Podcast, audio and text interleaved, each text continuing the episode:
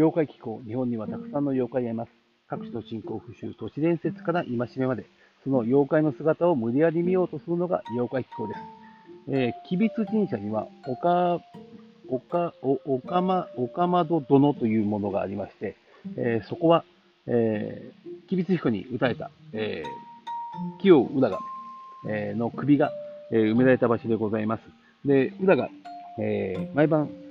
梅木をあげ、えー、その首が梅木をあげ、えー、何日か続いたときに、吉備津彦の夢枕に、えー、木を裏が立ち、えー、これから、え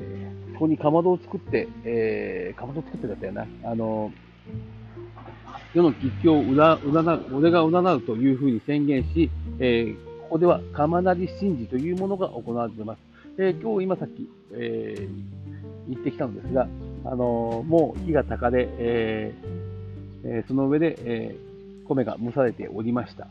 え結構薪のいい匂いが、え今外にいるんですが、薪のいい匂いがします。えこの吉備津彦神社では、え清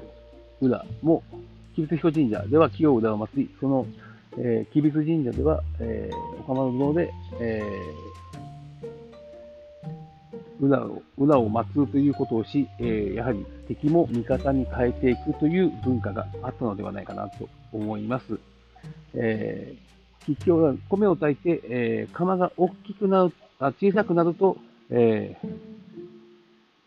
良いことが起きる。えー、大きくなると悪いことが起きると、えー、裏が、えー、予言したそうでございます。